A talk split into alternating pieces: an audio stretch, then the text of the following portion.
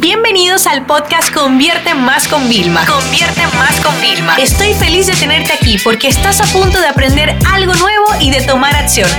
Así que prepárate para tu dosis diaria de estrategias, tácticas y herramientas para escalar tu negocio con fans, publicidad y contenidos.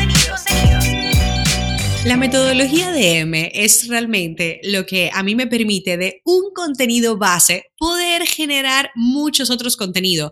Pero la realidad es que yo no solo utilizo DM para crear contenido, lo utilizo para muchas otras cosas en mi agencia y hasta en mi vida profesional. Y probablemente estarás diciendo, DM, Vilma, yo no sé, quizás te sigo hace poco, quizás no he visto cuando has hablado del tema, pero DM, mi metodología DM es, es, divide y multiplica.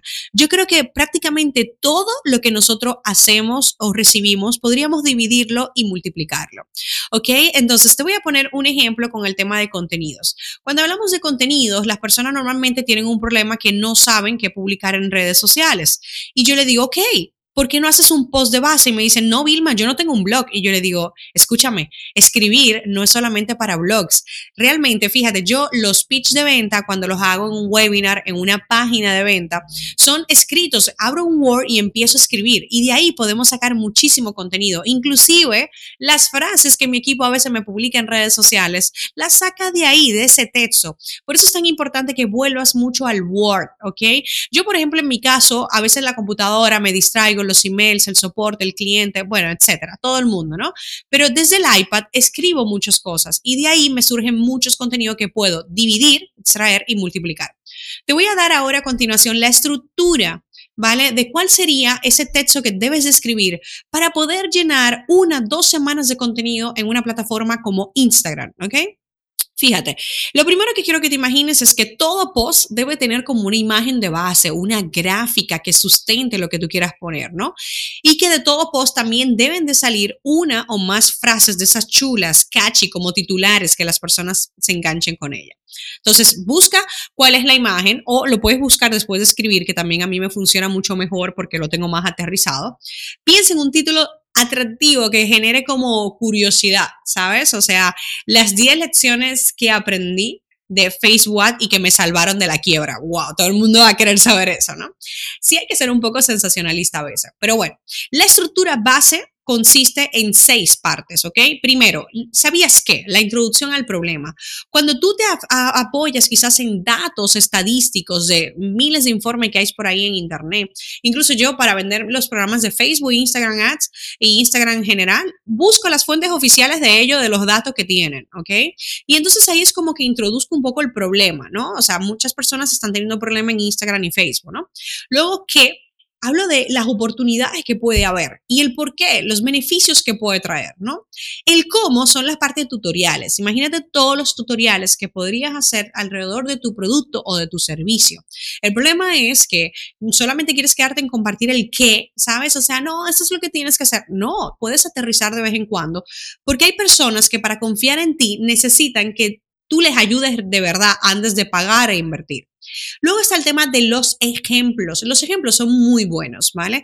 Porque los ejemplos es algo como ya algo más visual, algo más concreto, donde yo de una idea que te he plantado en tu cerebro, te la aterrizo para que tú la, la entiendas y la absorbas. Y no solo eso, sino como que puedas hacer algo con ello, ¿no?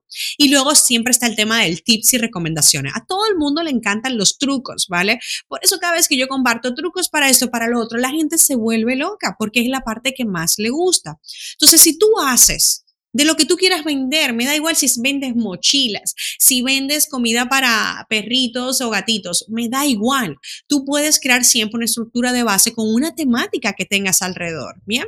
Ahora, la parte interesante de todo esto es que te lo voy a compartir también, te lo voy a dejar en, sabes que cada vez que grabo un episodio del podcast, tenemos una página en mi web donde te compartimos otros enlaces que pueden ser interesantes, ¿no? Y te voy a compartir una gráfica muy interesante, cómo a raíz de un post de base tú puedes crear más de 20 contenidos de redes sociales, ¿ok? Entonces, fíjate, del sabías que podríamos, por ejemplo, crear una historia con un solo dato estadístico y luego hacer, como vamos a publicar más historias de datos, y no el mismo día, lo podemos publicar en diferentes días.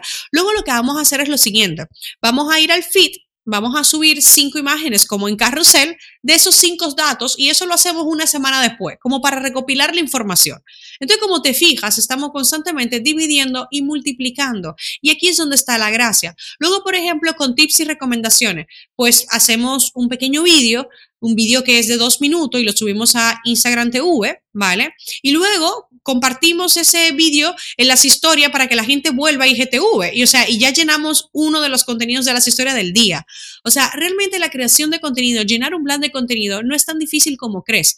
El problema es que si no quieres reciclar, si no utilizas una metodología como DM, es frustrante tener que crear desde cero cada uno de los contenidos que vas a publicar.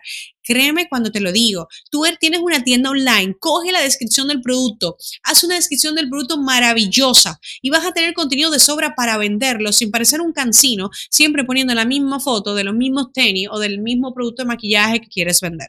Así que ya sabes, ahora es tu turno, ya sabes lo que es dividir y multiplicar y que eso no solo se queda en, por ejemplo, contenidos. Tú, por ejemplo, puedes tener un servicio, un servicio de cinco fases que podrías dividírselo a las personas, ¿vale? Y podrías multiplicarlo en un servicio de 12 fases si hiciera falta. Piensa la próxima vez que te enfrentes a un gran reto, a algo importante que tengas que hacer, algo que esté 100% relacionado con tus ventas y tus resultados, ¿cómo puedes dividir y multiplicar? Esta sesión se acabó y ahora es tu turno de tomar acción. No te olvides suscribirte para recibir el mejor contenido diario de marketing, publicidad y ventas online.